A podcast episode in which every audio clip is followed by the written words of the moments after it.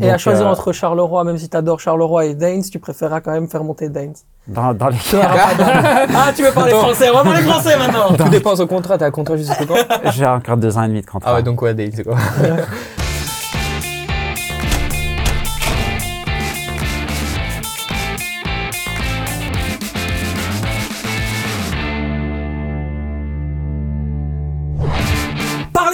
Sérieusement sans se prendre au sérieux, c'est toujours mieux. Bienvenue dans un nouvel épisode du Clubhouse Football Time. Quel plaisir de vous retrouver encore une fois pour parler de notre championnat adoré, le championnat de Belgique. Vous allez voir, on va parler de tout. Va y avoir du standard, va y avoir du KV Mechelen. Bah oui, forcément, il faut aussi en parler. C'est une grosse surprise dans notre championnat de Belgique. On va parler également de Charleroi. On vous l'a promis, il est là. Le gros morceau euh, sur Charleroi arrive et l'Union Saint-Gilloise également. Mais avant ça, on va vous demander de liker évidemment cette vidéo et puis euh, de vous abonner si ce n'est pas déjà fait à la chaîne parce que c'est important. Ça nous permet de continuer et ça nous donne beaucoup d'énergie pour vous offrir à chaque fois des superbes invités comme un ici à côté. Il est incroyable. Il est à côté de moi. Je vais le présenter.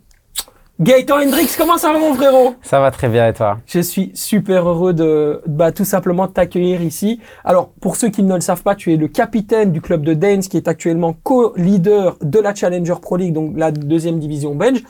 C'est pas mal quand même le parcours. Waouh tu, tu reviens en grosse forme, gros but encore une fois ce week-end. Il est là mon Gaëtan. Bah écoute, euh, c'était l'objectif. hein. Quand je suis parti là-bas, c'était c'était un choix difficile, je te l'avoue, mais après, euh, j'espère vraiment pouvoir remonter. Et pour moi, le chemin le plus facile, on va dire, c'est avec euh, avec mon club. Donc pour le moment, tout se passe bien. Je touche du bois que ça continue jusqu'à la fin. Le brassard de capitaine te va bien aussi. J'ai un peu l'impression que ça ça t'a aidé à être encore meilleur, non? Ah, en tout cas, c'est toujours, euh, c'est vrai que quand t'es quand t'es capitaine, t'as un rôle un peu différent de, de la normale, mais euh, c'est surtout que je me sens vraiment bien dans ce groupe et que le groupe a énormément de confiance en moi, que ce soit les joueurs et le staff. Et en tant que joueur, c'est toujours important de sentir que qu'on t'aime bien. Alors évidemment, c'est super intéressant de t'avoir parce que tu es passé par le Standard de Liège en, en- en club, en, jeune, formation, en jeune, par euh, le club de, de Charleroi et c'est deux gros sujets qu'on va aborder aujourd'hui. Donc voilà, d'où l'intérêt aussi que tu sois à côté de nous. Thomas, comment ça va mon Thomas? Très bien, très bien. Je suis très content d'être ici. Et euh, juste pour, pour revenir sur ce que, sur ce que Gaëtan disait, euh, c'est un joueur important parce qu'il est capitaine. Mais selon les datas, je pré- je- je- ben, j'aimerais bien le préciser, selon les datas de la, de la division 2, il fait partie des, des trois meilleurs joueurs euh, du championnat. Ça, c'est quand Voilà. même une information hyper importante. Tu n'étais pas en France, tu n'étais pas là pour la Ligue 1. Qu'est-ce que tu as fait Si, pour si, la si, Ligue 1 j'étais- j'étais là Vends-nous ouais. du rêve, je t'en supplie. Chaque fois que tu viens, j'ai envie que tu me le dises. Bah, j'étais à Nantes, mais euh, enfin pour moi c'était pas du rêve parce que la, la, la SNCF faisait grève. Du coup j'ai fait euh, 12 heures de route en voiture. Oh Donc mon euh, Dieu. 12 heures de route en moins de 24 heures, c'était euh, c'était chaud, mais euh, voilà j'ai dû le faire et c'était un beau match. J'avais jamais été à la Beaujoire en plus, Voilà. Premier, première fois que j'ai que, que j'ai été à Nantes. Un beau match classique, aussi. hein. Ah, stade euh, quand même assez atypique je trouve, Ouais. hein, très grand, euh, beaucoup de monde. Euh, Franchement si vous avez l'occasion d'aller, faut y aller. Faut y aller. Quentin, comment ça va? Ça va bien, ça va bien, tranquille. Tranquille, en Ouais. détente? Ouais. On a fait un peu de sport, on est bien? Non, non, pas, pas de sport. Le repos le ce week-end. Je le vanne tout le temps là-dessus. Ah, repos ce week-end. Euh, et content de voir euh, cette fin de phase classique en, en Belgique qui va être euh, alléchante, que ce soit savoir qui va être dans les playoffs, Champions Playoffs, et surtout bah, pour nos clubs euh, wallons, qui va descendre, qui va être en, en zone rouge. Donc, euh, ouais, j'ai, ça ça devient chaud, quoi. Alors justement, c'est bien, on va en parler de tout ça, c'est les gros moments forts de la semaine, mais avant, on va commencer par la séquence que vous aimez le plus, celle euh, auquel, eh bien, tout simplement, on fait appel à vous. Parole de supporters, bien évidemment, cette semaine sur X, autrement appelé Twitter, on vous a posé une question très simple. Après son succès contre le Royal, Antwerp Football Club, champion en titre, et à seulement 4 points du top 6, le KV Mechelen de Besnikazi peut-il créer la surprise et se hisser en Champions Playoff? Alors, les, les réponses, elles sont tout à fait, euh, euh, je dirais, tout à fait différentes. On est- vous n'êtes pas vraiment d'accord hein, euh, dans la communauté. Ce qu'on peut dire, c'est que le FC malinois, par exemple, eh ben, eux, euh, ils y croient. Ils nous dit, nous sommes vraiment dans une dynamique incroyable, alors pourquoi pas On joue sans pression et ça nous réussit pour le moment. Il estime, euh, par exemple, à 50% de chance euh, la capacité d'aller en Champions Playoff parce que ça, ça peut aller vite dans un sens comme dans un autre. Ce que nous dit aussi la scène, la scène nous dit Malines récupère son effectif total avec le retour de Storm, Konaté plus Slimani qui peut amener une grosse différence en cette fin de saison pendant que les concurrents devant ont perdu de la qualité lors du mercato plus les blessures. Globalement, Thomas, ce qu'ils dit, ce qu'ils disent tous les deux, que ce soit FC Malinois ou la Seine, c'est cohérent pour le FC Malinois. Ah oui, carrément. Franchement, c'est une très bonne remarque euh, du fait que, que Storm revient, Konaté revient de la Cannes et, euh, et Slimani a été, euh, a été ajouté à l'effectif euh, lors du dernier mercato. C'est une équipe euh, assez complète, je trouve, avec un nouvel entraîneur qui a instauré euh, un nouveau système et franchement, ça donne envie. C'est vraiment cool à, à voir. On donne la chance aux jeunes aussi. Du côté de Malines, c'est- ça n'a pas toujours été le cas pardon, dans le passé. Et là, je trouve qu'il y, a- qu'il y, des- qu'il y a des bons petits jeunes. Et euh, quand on regarde le programme de Malines, franchement, c'est un des plus faciles de tous euh, les, euh, les candidats à, à ce top 6. Est-ce que tu l'as euh, Tu l'as le programme? Je sais qu'ils jouent contre Courtrai, RWDM. Ok. Donc, euh, a Très priori- important, et je contre le cercle. Et contre le Cercle aussi. Donc voilà, a Qui est priori, sixième. a, a priori, ce sont des, des affiches plutôt faciles. Mais bon, après, dans le foot, on sait jamais comment ça peut se passer. Mhm. Surtout que Mhm. et, euh, et euh, Courtrai doivent se sauver. Donc euh, c'est jamais facile, mais sur papier, ce sont des affiches qui sont euh, plutôt accessibles pour l'équipe de Malines. Oui, puis j'ai cru comprendre aussi que le mercato avait fait du bien parce qu'ils se sont quand même renforcés, ils ont dégraissé des joueurs qui aussi dans le vestiaire étaient relativement problématiques. On parle notamment de Jordi Van Lerberge, qui est un excellent joueur, mais qui posait un peu de problème en termes d'ego, notamment dans l'effectif. Il avait euh, notamment la saison dernière été écarté, il était revenu dans le groupe, il était euh, effectivement de titulaire en poste de défenseur central, mais c'est un milieu défensif de formation. Enfin, compliqué en tout cas. Ce, ce, ce- c'était vraiment un nœud en fait, euh, je dirais dans le collectif, dans le groupe. Ici, on s'est libéré de ça. Il y a eu euh, notamment le transfert de Garananga, qui est quand même un super joueur du, du côté du, du shérif euh, Tiraspol, qui est vraiment un talent pour moi et, et qui a aussi aidé euh, ce, ce club à passer une étape. Et puis surtout, Quentin, je vais te laisser y aller là-dessus. Ouais. Quand même. Ouais, bien sûr, excellent coach. Franchement, il fait un énorme boulot, comme Thomas le, le soulignait. Et pour moi, il manquait un élément dans cette équipe de Malines, c'était le numéro 9. L'Oberbach, franchement, mérite à lui, il jouait, il se donnait, il laissait quelque chose. Mais les pieds carrés, franchement, pour moi, c'est les pieds carrés devant le goal, quoi. Il y avait Bassett. Hein. Ouais, il y avait Bassett. Quand, quand Bassett, que- quand Bassett était là, c'était encore, c'était mieux. Ouais. Mais quand Bassett n'était pas là, quand il était avant, c'était l'Oberbach titulaire. Puis là, c'est l'Oberbach qui est redevenu titulaire. Ouah, c'était compliqué. Donc Slimani aura beaucoup à faire. Il l'a fait notamment ce week-end avec une passe décisive, c'était important. Et c'est là que ça va être vraiment le rôle pour moi, l'élément décisif si tu veux atteindre cette Champions Playoff. Parce que l'effectif derrière, mais des Emrapti, des Heremans, des Scopes derrière, c'est costaud quand même. Hein. T'as Foulon en défense, t'as euh, Kobo qui fait franchement une bonne saison, je trouve. T'as Bates également, t'as Cook qui est en gardien. Franchement, ils ont, ils ont un bon effectif. Il manquait ce numéro 9. Et Slimani a cette expérience, notamment avec la Ligue des Champions, le titre euh, également euh, qu'il a déjà eu. Donc c'est, c'est pas beau. Quand tu les as affrontés, toi, Gaëtan, c'est quoi qui te marquait le plus dans cette équipe de, de Malines? Qu'est-ce qui est vraiment aujourd'hui, parce qu'on on sait que c'est le dernier club hein, à avoir gagné une Coupe d'Europe en 1998, donc 1988, pardon. Donc ça fait quand même une histoire. C'est quand même un grand club du championnat de Belgique. C'est quoi ce, ce truc qui va faire que Malines, à un moment donné, ils peuvent faire la différence? Bah, tu sais, nous, on avait toujours très difficile d'aller là-bas parce que le stade, il y a quelque chose de particulier. D'ailleurs, même quand ils sont descendus euh, en D2, les supporters sont restés. Et c'est vraiment un club de D1. Aujourd'hui, euh, c'est difficile de jouer contre Malines, mais ce que je pense qui fait leur réussite maintenant, c'est qu'ils ont un coach qui connaît très bien le championnat, qui a peut-être des méthodes un peu plus à l'ancienne, mais qui fonctionnent. Et puis, ils ont un groupe de joueurs aussi qui connaissent le championnat. Et je pense qu'ils ont un bon équilibre. On a parfois tendance à, dans le football moderne, à aller chercher des joueurs à gauche, à droite qui viennent d'un peu partout dans le monde. Et après, c'est difficile à associer toutes les cultures et de faire en sorte que la mayonnaise, elle prenne directement. Mhm. Alors qu'à Malines, il y a quand même un bon équilibre entre joueurs qui connaissent le championnat, des joueurs d'expérience aussi, parce que quand on parle de Scopes, euh, Hermans et tout ça, pour moi, surtout leur, leur, allez, leur moteur, c'est Scopes qui fait encore une super saison. Euh, et à côté de ça, il y a des joueurs plus jeunes, des joueurs qui se sont révélés et des joueurs qui, peuvent aussi amener la fougue. Et donc, le trio coach qui connaît le championnat, joueur d'expérience et plus un, un bon équilibre, et après le stade qui est derrière et les supporters, je pense que c'est ce qui fait aujourd'hui leur comeback de, par Mhm. rapport au début de saison. Moi, je rajouterai un homme, les amis, Tim Matthijs. Le travail qu'actuellement est en train de faire Tim Matthijs, il est excellent. Euh, encore une fois, je, je le répète, mais la manière dont il a solutionné les problèmes internes de l'effectif, où il y avait des joueurs qui n'apportaient pas ce qu'ils devaient apporter, d'autres qui se sont révélés. On peut parler notamment de Dimitri Lavallée, qui, qui est actuellement titulaire dans le- le club qui est deuxième euh, de, de- du championnat autrichien, huitième de finaliste bientôt de Conference League. Donc ça veut dire qu'il il a réussi aussi à bonifier des, des, des joueurs en leur permettant d'aller s'émanciper ailleurs. Il a été chercher aussi des gros talents. Je parlais de Garananga, mais un mec comme Slimani, il faut quand même le convaincre, hein, Thomas. faut aller le chercher, tu vois ce que je veux dire? Il faut lui Ouais. dire, que tu vas aller jouer à Malines alors qu'il est à Coritiba euh, euh, au Brésil. Quoi, faut, faut lui mettre ça dans la tête en fait. Après un euro, après pardon un- une canne où il a été absolument cataclysmique. Donc il a aussi une force de décision, Tim Matthijs, que moi j'aime beaucoup. On rappelle que c'était l'adjoint de Peter Verbeek hein, dans, dans ce rôle de co-directeur sportif. euh, il a été également sport manager du côté de la Gantoise. Moi, j'ai, en tout cas, j'aime beaucoup son travail. Je trouve qu'il travaille de manière très saine. Et c'est pour moi une, Allez, c'est un talent. Il y a aussi des talents dans ce niveau-là, et en tant que directeur sportif, je trouve qu'il fait vraiment euh, beaucoup de belles choses. Et il connaît aussi, encore une fois, on revient à ce que disait Gaëtan, l'ADN de Malines. C'est un peu ça.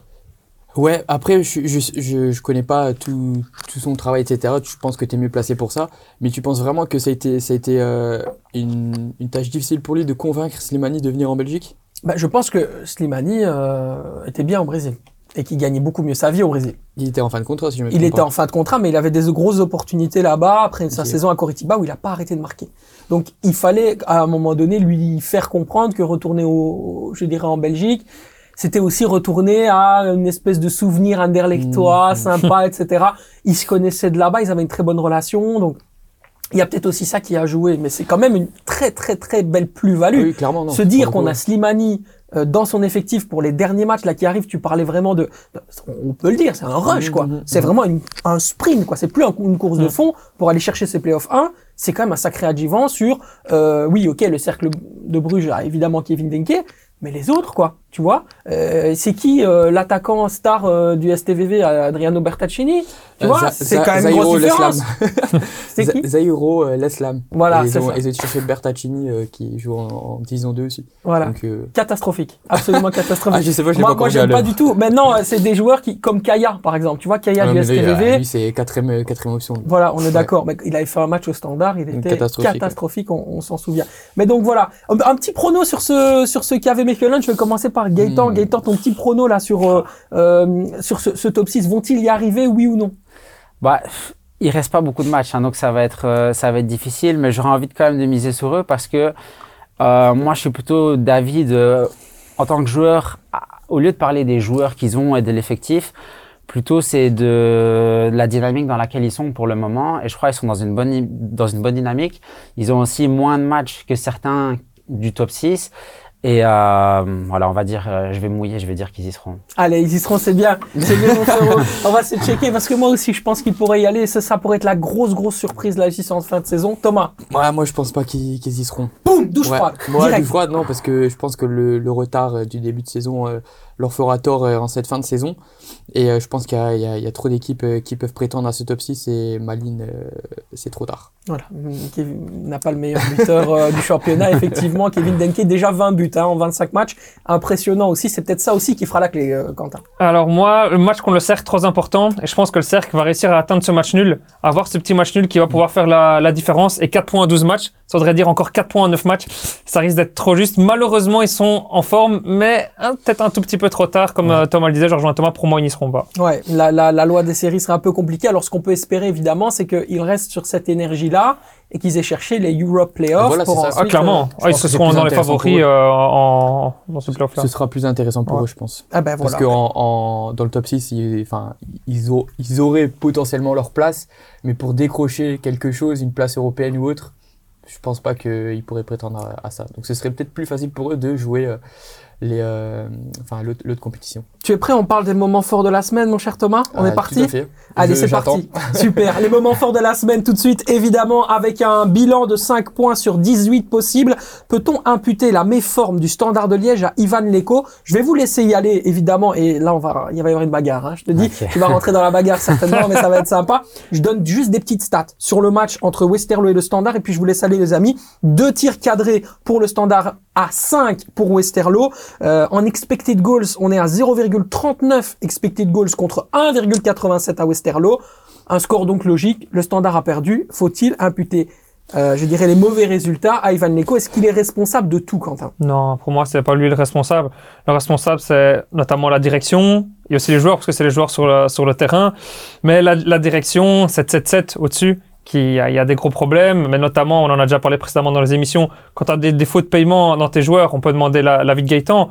Mais euh, quand tu as des défauts de paiement assez longs, t'as sûrement pas la même le même euh, esprit sur le terrain, c'est logique. Parce qu'imagine, tu vas travailler en tant que salarié ou autre quelque part, t'es pas payé, ben, tu vas prendre congé, tu vas être en congé maladie. Là, non, parce que c'est des footballeurs, ça reste un autre statut professionnel, mais t'es pas payé, t'as t'as pas, je pense, le même aspect sur le terrain. Puis tu as aussi cette pression. Il y en a, je pense, qu'ils ont pas l'étoffe et les épaules pour jouer au standard. Parce que t'as pas les mêmes épaules pour jouer au standard que pour jouer à Saint-Tron dans un autre club. Là, c'est une autre pression. Donc, euh, non, pour moi, l'écho, il fait ce qu'il peut, il fait ce qu'il a. Et non, c'est pas lui le responsable pour moi. Gaëtan, on arrive à faire fi de, de cette situation-là quand on est professionnel et qu'on n'est pas payé. Est-ce que, là, maintenant, je me mets dans ta peau, est-ce qu'on est à 100% Moi, perso, j'ai jamais connu la situation. J'ai de la chance, donc euh, je peux pas parler en connaissance de cause. Mais c'est vrai que, en tout cas, ça veut dire qu'il n'y a pas une atmosphère sereine dans le club quand, quand ça, ça se passe.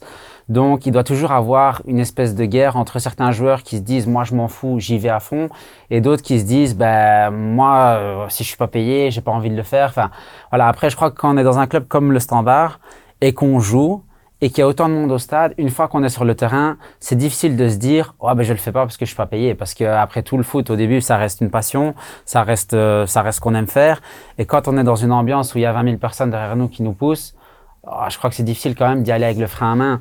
Donc c'est surtout l'ambiance qui règne autour du club qui doit être euh, pas très ouais pas très sereine. Mais euh, je crois que le problème, euh, pour rebondir là-dessus, c'est qu'il date pas de cette année. Il date depuis quelques années où le club est dans une situation très difficile. Et c'est un peu un cercle vicieux où c'est difficile de sortir de ce cercle vicieux. C'est pas en un changement de coach. Si c'était si facile, je crois que chaque sûr. club euh, changerait de coach. Et voilà, donc euh, ça va prendre, à mon avis, encore un peu de temps. Et c'est vraiment un travail de fond qu'il faut reconstruire.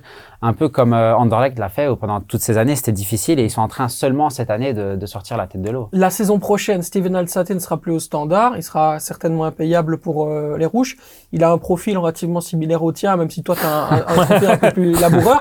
Fergalakin t'appelle, tu fais quoi Tu vas ou pas? C'est- Ça, c'est la question préférée des journalistes.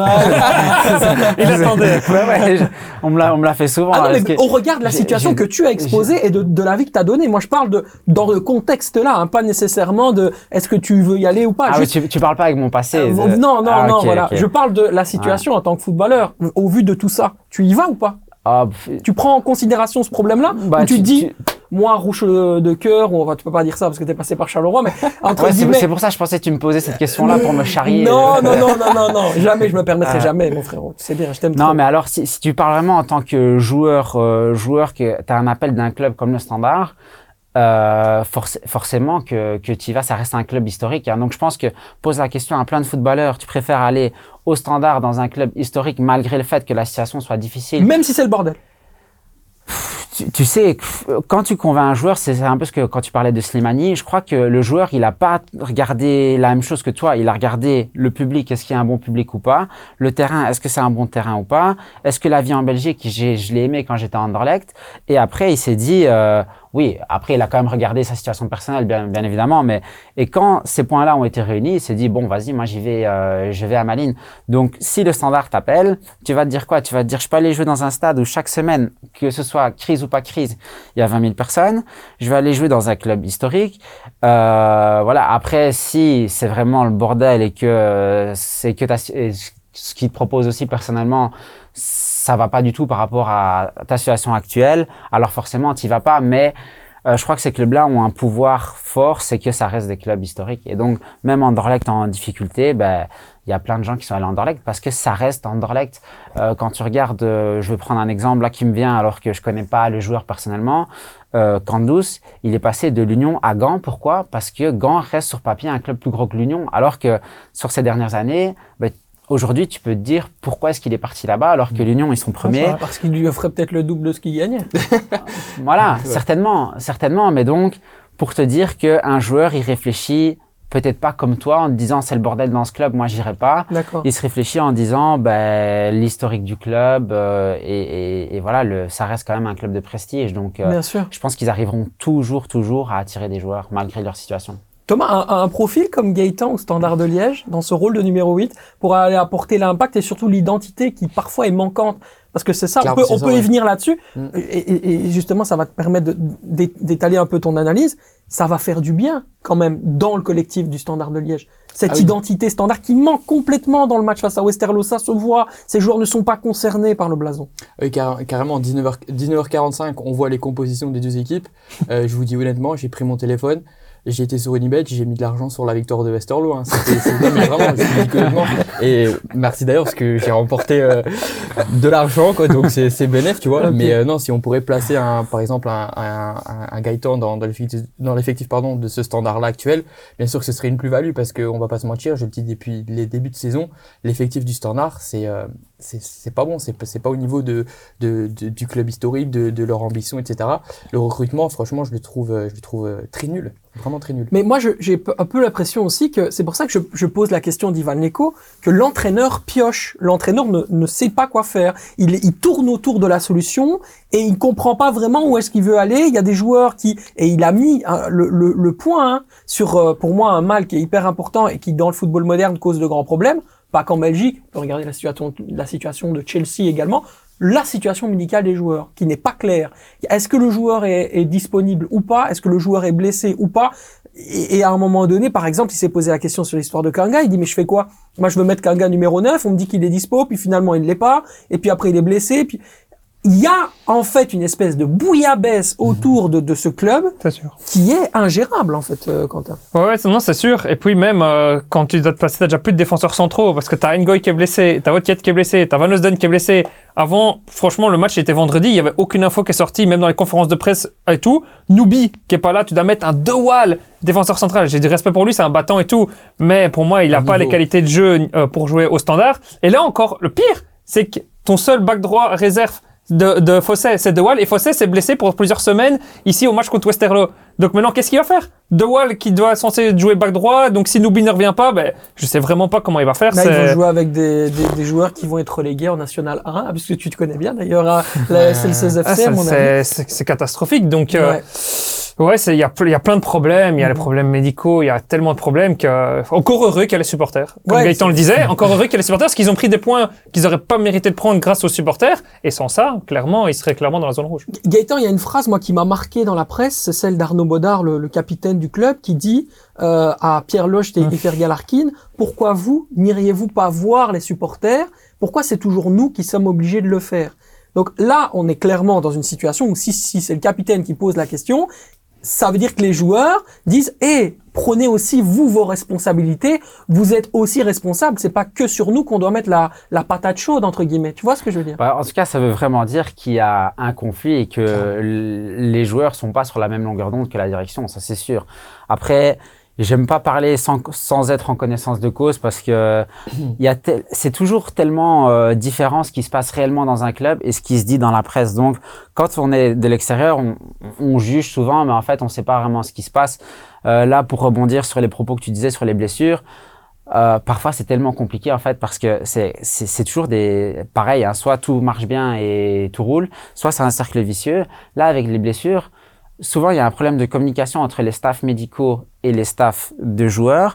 Puis tu as les joueurs qui veulent jouer mais qui sont pas prêts et en fait s'ils jouent et qu'ils se reblessent c'est la faute des staffs médicaux. Donc les staffs médicaux la prochaine fois ils veulent plus prendre de risques. Donc qu'est-ce qu'ils disent? Ben non il est pas dispo. Mais le joueur lui il va dire au, au staff ben moi je suis dispo j'ai pas mal. Et donc en fait c'est vraiment parfois difficile à gérer. Mm-hmm. Mais sur cette phrase là peut-être que oui il y a des choses en tout cas que moi je ne sais pas et qu'il doit y avoir euh, des problèmes entre direction et joueurs et c'est jamais un bon message parce que ça veut dire que tu travailles pas dans une ambiance euh, sereine et que tu peut-être pas heureux en ce moment d'aller d'aller euh, d'aller d'aller travailler, d'aller t'entraîner, d'aller jouer et dans ces cas-là, c'est un peu pareil pour n'importe quel sport hein. quand tu fais pas ce que tu, enfin, quand tu fais pas avec plaisir ce que tu fais, c'est difficile d'avoir des, des, résultats. Le volet technique maintenant, parce que c'est important. Je, je, je, sais que vous avez vu certainement mon tweet sur le, le ce qu'on pourrait faire avec ce standard de Liège là, au regard de la fin de la, de la seconde période, qui pour moi était meilleure dans les tentatives. Euh, Peut-être pas à la conclusion. Là, je vois tout de suite Quentin qui, qui, ose le, qui ose le ton, mais vraiment, tu hausses les yeux. Après, on va voir si tu vas hausser le ton. D'abord les yeux et après le ton certainement. Euh, le système à 4-3-3 qu'on pourrait mettre en place avec un Balikwisha qui essaye de jouer court. On a vu les a dit, faut arrêter de faire le Barça, faut arrêter de faire le tiki-taka. Pour moi, il a visé tout de suite Balikwisha. hein. Bon, bien Pour moi, c'est ça, c'est clairement l'homme qu'il a visé, il a voulu le tuer. Et Balikwisha, il se fait tuer de match en match, hein, d'ailleurs, d'entraîneur en entraîneur, aussi, de coach en coach. il se fait défoncer par tout le monde, le pauvre. Je pense qu'il en a marre, il il veut vraiment se barrer. Il Mais euh, la vérité, c'est que quand même, tu changes ton animation, tu crées quelque chose d'un peu plus dynamique dans les combinaisons. Tu vois un Saïdou Fini qui peut apporter quelque chose. Tu vois un Genepo qui joue un petit peu plus haut avec un Saïdou Doumbia à gauche. À voir si évidemment physiquement il va pouvoir tenir encore une fois. Il y a quand même une volonté. Est-ce qu'il faudrait pas prendre des risques? Ouais, Quitte à un moment donné être un peu désorganisé, créer le déséquilibre technique. Est-ce que on peut pas à un moment donné se dire allez vaille que vaille, on tente tout, arrêtons d'avoir peur et de se chier dessus quoi. Mais bien sûr, et, euh, et on a encore tous, franchement, à 99% vu qu'Amal Sowa, je le dis chaque semaine ici, ne doit plus être titulaire. Ouais. C'est un attaquant gauche. Là, il le met sur le, poste où Genepo jouait, mais il tente rien. Et pour moi, un attaquant gauche, ça doit savoir faire un dribble, ça doit savoir éliminer un défenseur en contre un. Tu te retrouves en position là, c'est plus un 3-5-2. Donc c'est plus un qui doit faire attaque-défense. C'est un qui, justement, est là dans ce rôle offensif où il doit savoir éliminer l'homme en un contre un pour soit après la mettre au numéro 9 ou soit tenter une finition en un contre un avec un gardien. Mais il n'arrive pas à dribbler, il n'arrive pas à tenter. Et donc, même si Genepo, on a beau lui reprocher qu'il tente beaucoup de dribbles, il tente toujours son même passement de jambes et tout, mais il a ce petit coup de rein, il a cette petite accélération pour au moins faire la différence. On a no- notamment vu contre l'Antwerp, ça allait déjà mieux contre l'Antwerp. Il a mis en difficulté plus euh, les défenseurs de l'Antwerp. Donc, il faut tenter quelque chose. Et Sawan ne doit plus d'être là. Et on a notamment Balikwisha. On l'a vu aussi contre l'Antwerp où il était titulaire. Mais c'est lui qui, a, en cette première mi-temps Ouais. euh, contre l'Antwerp, a provoqué des choses, a éliminé des hommes, a fait cette différence.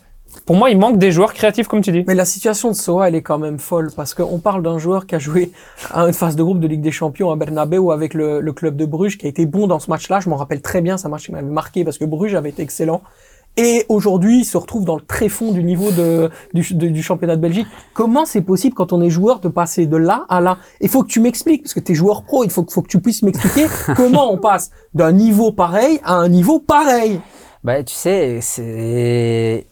Moi, un aspect que je trouve on oublie beaucoup aujourd'hui dans le foot, c'est l'aspect humain et l'aspect psychologique. On parle beaucoup de plus en plus, et d'ailleurs, ça m'énerve, des data, des, des, tout, des tous ces trucs-là, parce qu'en fait, avec un data, tu vas toujours réussir à avoir quelque chose qui te conforte dans ton idée. Il y en a tellement aujourd'hui des data que tu peux trouver du data sur ce que tu veux. Alors que sur l'aspect humain, certainement qu'à Bruges, il était dans un environnement positif, qui sentait l'amour qu'on avait pour lui, qui se sentait il était dans une bonne forme, il était, il se sentait en confiance. Et peut-être que là, euh, au standard, déjà, tous les joueurs, à mon avis, ils sont dans un environnement où ils jouent un peu avec le frein parce que euh, forcément, ils sentent de la pression. Euh, si tu sais que tu joues pas, que tu joues pas bien et que la semaine d'après, tu joues plus, bah, t'as encore, tu joues encore plus avec le frein. Donc, euh, c'est difficile à expliquer, mais je pense que c'est juste l'aspect Psychologique, psychologique et l'aspect l'aspect humain de c'est je me sens pas bien je suis pas droit dans mes bottes ça ça marche pas pour le moment et et c'est difficile de sortir de là hein, vraiment euh, Ouais. d'un d'un allez, d'un avis extérieur on peut se dire mais qu'est-ce qu'il fait celui-là? Il était tellement bon avant Mhm. mais franchement c'est c'est difficilement explicable mais pour moi c'est vraiment l'aspect psychologique qui fait que pas le bon environnement et pas dans la meilleure forme Thomas Pour moi, il est juste tout simplement mal utilisé. Quand il jouait très bien, quand, euh, quand le club de Bruges a décidé de poser, si je ne me trompe pas, 9 à 10 millions d'euros pour lui, euh, quand il était prêté par, euh, par Leicester à, à Louvain, quand il jouait justement à Louvain, il jouait pas sur le côté gauche. C'était un, un genre de 10 qui s'infiltrait Voilà. dans le rectangle. C'était un peu à la Bellingham. Vraiment, c'est la comparaison est peut-être folle, mais je veux dire, Ouais. mais elle, je veux dire juste, c'est- ça- ça- c'est- c'était c'était quelqu'un qui, qui pouvait s'infiltrer, qui pouvait qui pouvait marquer des buts, donner des assists, etc. C'est un joueur très intéressant, mais il est très mal utilisé au standard. Il ne doit pas jouer sur, sur, sur le piston gauche. C'est pas un- Kawabe alors pour toi. Oui, voilà, c'est pas un, c'est pas un ailier gauche. Il est très mal utilisé. Et justement, quand il a très bien joué euh, contre Porto, si je me trompe pas, avec le club de Bruges, il jouait dans dans dans dans, dans ce rôle-là et pas pas comme il joue aujourd'hui au standard. C'est là aussi où on voit la différence entre une équipe qui a, est programmée pour jouer le haut de tableau, pour aller jouer justement le, le top, et d'autres équipes contre lesquelles, bah, entre guillemets, ils sont en directe confrontation. On peut parler d'OHL, on va y venir avec Charleroi notamment, qui ont un peu plus l'habitude de jouer un peu plus bas. Quand le standard se retrouve dans cette situation-là, non seulement il y a la pression, mais en plus de ça, il y a ce côté un peu, on est un peu perdu dans la forêt, on sait pas où est-ce qu'on va, comment est-ce qu'on va sortir de là, quoi. C'est, il y a, y vraiment sûr. ce sentiment-là, euh, Quentin. Euh, Bien sûr, c'est comme je disais tantôt, il faut avoir les, les épaules pour jouer au standard. Tu vois, il faut avoir ce, ce comment dire, les épaules pour avoir cette pression. Ouais. Tu joues à l'OHL, mais tu sais que tu vas jouer plus le milieu, de, tableau et tout. Donc tu sais que si tu perds, comme tu dis, ben, c'est moins grave. Le match d'après, tu vas gagner, ou deux matchs après, tu vas gagner. Tandis qu'au standard, ben, tu as aussi cette pression des supporters. Les supporters de l'OHL vont jamais réagir de la même chose que les supporters standards, ils vont pas mettre la même pression, vont pas supporter leur équipe de la même manière et tout. Et quand on regarde, ben, Kamal Sowa, pour moi, n'a pas ses épaules, par exemple, pour jouer au standard. Parce qu'un un attaquant qui doit jouer au standard, pour moi, c'est le gars, ben, il va faire un dribble, il va tenter quelque chose, les supporters, ils vont être là, ils vont encourager. Et lui, c'est quelqu'un qui va chauffer les supporters. On, on, on se souvient à la bonne époque du, du standard, par exemple, un Milan Jovanovic, ben, c'était le gars, il marquait, il, sautait dans les, dans les, dans, les supporters. Il avait euh, euh, 10 bières sur lui, sur le maillot, il s'en foutait parce qu'il était tout content, parce qu'il avait sauté dans les supporters. Et il faut cet, AD cet ADN-là, pardon, pour les attaquants du standard. Et, ouais, clairement, pour moi, il a plus un profil, mais quand, il était à l'OHL et tout, et qui performait, ben là, c'était un truc un peu plus euh, ambiance, euh, ami, tu vois, tranquille. euh, tu vois, c'est pas du tout la même pression et c'est pas ces mêmes épaules. Et au standard, clairement, on manque de joueurs de caractère. Comme Gaëtan le disait, c'est un, un autre, c'est un autre aspect quand tu joues là-bas. Tu dois avoir l'amour du maillot, tu dois subir la pression des supporters qui sont là aussi bien pour t'encourager, mais aussi bien si tu rates une passe, ils vont être là aussi pour te tomber dessus. Donc, tu dois avoir cet, euh, cet esprit-là. par rapport à ça, tu trouves pas que dans les équipes aujourd'hui, et ça peut-être, c'est aussi de la faute des directions, il y a de moins en moins de Belges. Et du coup, tu as de moins en moins cet amour du maillot dans le sens où vrai. quand tu viens de l'extérieur, bah, de toute façon, si je descends avec là, moi je suis quand même un étranger, j'irai quand même ailleurs. Et que. Ce qui est fondamentalement, pour moi, Quand on- paradoxal, parce que tu as la, la loi sur les, les, les fameux six Belges qui doivent être inscrits dans la, la feuille Ouais, de match, mais bon. qui fait en sorte qu'à un moment donné, Ouais. ça, ça c'est encore une fois, c'est Ok. c'est l'absurdité de la règle. Ok, mais maintenant tu peux être. Non, mais je te 20. donne raison, hein, Ah ouais, que parce tu que maintenant tu peux être 20, Ouais, sur donc euh, généralement Ouais, tous ça. ces Belges, euh, ils sont tous sur le banc. hein, donc euh, en tout ouais. cas la majorité. Et quand tu, quand on revient, par exemple, on regarde Maline qui revient maintenant, ben c'est peut-être, euh, je me trompe peut-être hein, parce que je connais pas, euh, je regarde pas tous les matchs et tout ça, mais c'est peut-être une des équipes qui a le plus de Belges. euh, C'est correct. sur, euh, sur son terrain. Donc, Mhm. c'est là que je trouve quand tu es dans une situation de crise, il faut en revenir au fondamental. Tu viens sur, autant sur l'aspect sportif que le reste, tu reviens sur des bases simples, tu fais du classique, mais tu fais pas du superflu. Et dans tes joueurs, tu vas chercher des gars qui vont se battre et qui ont la connaissance de la compétition et l'amour du maillot. Et souvent, ça, c'est des Belges qui connaissent le championnat et qui, voilà, soit ont grandi dans des clubs où ils jouent, donc soit c'est leur club formateur et ils voudront se battre, mais souvent quand c'est des étrangers, ouais, ils viennent ici, euh, c'est qu'un tremplin, c'est un Mhm. truc de passage. Je dis pas que pour les Belges c'est pas un tremplin, parce que ça peut être pour beaucoup de Belges un super tremplin aussi de jouer en, en Pro League, mais euh, dans tous les cas, ils ont moins ce truc de se dire, si je descends, bon, bah, si je descends, j'irai ailleurs, Ouais, et voilà, c'est pas grave. C'est là que tu as un gros problème au standard. Et c'est tout simple, 7-7-7. Parce que tu fais ramener des gars de bien. 7-7-7, de, du Hertha Berlin, du Genoa, c'est des mecs mais qui n'ont aucune identité du standard. Tu fais ramener des joueurs là, ils sont juste là pour jouer, ils savent qu'après, ils s'en foutent, le standard, ils descendent dans des deux, c'est pas mon problème, je retourne dans mon ancien club. Et c'est là, par exemple, où tu avais des, des, des Chanak, des joueurs comme ça, qui eux, comme tu dis, ont été formés au standard, ont ces connaissances du club, ont cet amour Ouais. du maillot, et c'est des joueurs comme ça qu'il faut, c'est pas des le- joueurs de le prêt. pire- le pire, hein, de ce que moi je pense, c'est que tous ces joueurs-là joueraient pour moins cher parce Bien que c'est les jeunes du bien club sûr.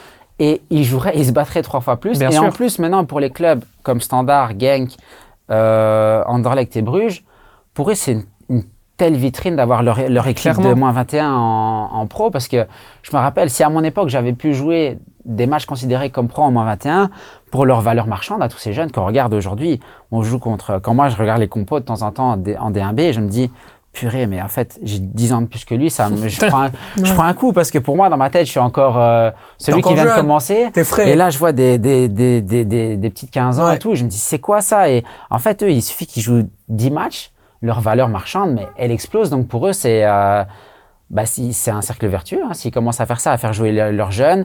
Et en plus de ça, j'en suis certain, les supporters pardonneraient beaucoup plus à des jeunes du club Bien que sûr. à des étrangers qui, qui s'en fichent un peu. quoi. Oui, je pense. Et il y a une chose aussi que vous n'avez pas, que tu n'as pas mentionné quand tu parles de 777, c'est que par exemple un profil comme le tien chez 777 a de fortes chances de ne pas être validé parce que, en fait, si tu veux, il y a de telles strates de validation pour aller chercher le joueur et finalement soumettre l'offre qu'aujourd'hui, tu dois passer par beaucoup de gens différents.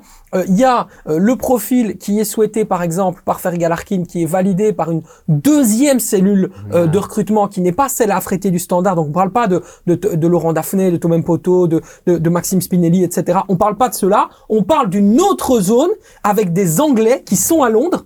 Euh, dirigés notamment par euh, Rob euh, Dransfield, qui eux, en fait, si tu veux, doivent valider ensuite le joueur. Ensuite, ça va passer par Dransfield, et après tout ça est diligenté, évidemment, avec l'accord du directeur sportif de 777, qui est également celui de la Genoa, euh, qui est Johannes Sports. Donc, voilà un peu le fil qu'il faut. Sauf que le feeling, Mais de bien se sûr. dire putain je sens le club j'ai le truc excuse-moi j'ai dit un gros mot mais c'est ça le truc de dire putain mais, mais le, je, je, je sais que ce mec là il a trop envie de, de, de porter le maillot du standard il connaît le club il va le faire etc c'est pas inscrit dans les datas Ah, tu bah vois ouais. ce que je veux dire? C'est là que j'allais rebondir. Tout ça, c'est fait avec quoi? C'est fait avec les datas. ouais Et aujourd'hui, c'est c'est ce qui- c'est ce qui manque vraiment dans le foot actuel parce que, comme tu dis, de plus en plus, le recrutement, il est fait avec de l'intelligence artificielle, des data, des chics, des tchacs, enfin, j'en sais rien. Mais derrière là, tu manques l'aspect humain où tu te dis, ouais, le gars, je le sens, le gars, il va, il va y aller. Et voilà, et tu as raison que certainement, je ne serais pas accepté dans ce truc-là. Moi, tu sais, le, la, le- la plus grosse problématique que j'ai eue tout au long de ma carrière, c'était ah ben t'es pas assez grand pour jouer mieux défensif parce que du coup tu vas pas pouvoir mettre ta tête du coup alors que voilà dans le fond on dira Euh, ça à Coquet de Paul hein. Non mais je suis enfin ouais, ouais mais, bah mais- ouais mais ouais, j'ai- champion du monde mon ami mais- à un moment donné c'est la non, vérité après voilà c'est peut-être pas le même foot la compétition mais D'accord. aujourd'hui souvent on met des en avant euh, des phases de jeu qui vont peut-être durer qui vont arriver deux fois dans un match pour euh, ce qui va se passer 98% du temps, tu le mets de côté. Donc, ce que je veux dire par là, c'est tu vas privilégier quelqu'un, dans mon cas, qui va mettre de la tête, parce que tu te dis au cas où il y a un corner à la dernière minute, ou je sais pas, lui peut-être va mettre sa tête, que quelqu'un qui va peut-être jouer avec ses pieds pendant, pendant tout le match. Donc, euh, voilà, ça c'est juste une, une parenthèse, mais euh, c'est vrai que dans les processus, en tout cas, de, pour, euh, pour recruter les joueurs aujourd'hui, ah bah, t'es scruté euh, ouais, de, de A à Z et c'est difficile de- parce que le filtre, il est de plus en plus restrictif. À la Mais fin. même sur la taille, tu parlais de cette histoire de taille en disant qu'à un moment donné, il nous faut un grand joueur, en général, on va dire la vérité, de couleur, euh, qui euh, sait récupérer les ballons de la tête parce qu'il est parce qu'il est grand et qu'il est qu'il a du volume, etc. Personne ne prend en compte la détente. Personne ne prend en compte l'impact physique, la lucidité en match. euh, Est-ce qu'il va à un moment donné avoir l'intelligence dans le placement? Tout ça, c'est des trucs que la data elle peut pas voir. Tu vois ce que je veux dire, euh, Gaëtan? Ouais. En tout cas, je suis pas, je suis pas le pro de la data, je sais pas comment ils font, mais tout ce que je sais, c'est que je reviens sur mes propos que ça manque cruellement de d'humain et il faut- on ferait bien de revenir un peu à l'ancienne, à voilà, au, au feeling, au ressenti et recruter des joueurs sur, euh, bah, pas que sur la data, parce que comme je te dis, la data, tu trouves les datas que tu veux. Mhm. Donc euh, c'est facile. Euh, moi, si j'ai envie de me vendre, je vais trouver les datas qui me conviennent. Et si toi, tu as envie de me détruire, bah, tu vas trouver les datas qui, qui, qui te conviennent. Donc euh, Mhm. chacun, en fait, ça donne, ça donne raison et tort à personne, la data. Ah bah tu sais quoi, on va revenir à l'ancienne, on va parler de Charleroi. En tout cas à l'ancienne pour toi. On va parler du, du Sporting Charleroi, évidemment, c'est notre gros morceau dans les moments forts de la semaine euh, dans le clubhouse. Un point gagné, zéro tir cadré pour le Sporting Charleroi face à Louvain, 13e et premier relégable avec 25 points à égalité avec Audeverley Leuven. Comment les hommes de Felice Matsu ont-ils pu descendre si bas cette saison, Thomas? On en parle depuis le, le début de saison, c'est euh, et on en a encore parlé il y a deux semaines ou une semaine, si je me trompe pas, je me souviens plus qui c'était. qui Il y a deux ici. Il y a deux semaines, ouais. Euh, bah moi, je pense que je l'ai, je l'ai déjà dit, je pense que Feli- Felice Mazou a, a, n'a plus- ce truc-là avec avec Charleroi. Son deuxième passage est catastrophique et on va pas se mentir, c'est euh, nul. C'est juste le, le, le fait qu'il ait déjà travaillé là et sa relation avec Payet qui font qu'aujourd'hui il puisse encore rester dans le club. Mais je pense qu'ils auraient dû faire exactement comme Maline, euh, supprimer Mazou, prendre un autre entraîneur.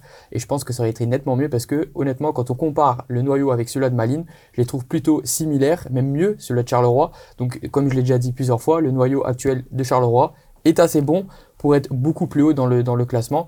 Et pour moi, le problème actuel, c'est euh, Mazou. Bah moi je trouve qu'il y a des- aussi des joueurs, Gaëtan je me tourne vers toi parce que je sais que c'est un de tes meilleurs amis, qu'on ne retrouve plus au plus haut niveau.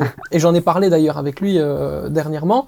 Je trouve que le capitaine de Charleroi, Marco Ilaira Mitra, c'est bon, j'espère que j'ai bien dit, qui, qui est un joueur fantastique, qui a un potentiel bien au-delà de, de Charleroi, n'est plus vraiment concerné comme il le devrait. Je trouve que on ne voit plus le niveau dans le milieu de terrain qu'il avait auparavant. Je le trouve tellement fort. Il a un tel potentiel, il peut aller tellement plus haut que Charleroi. J'ai un peu l'impression qu'il a lâché, moi, tu vois.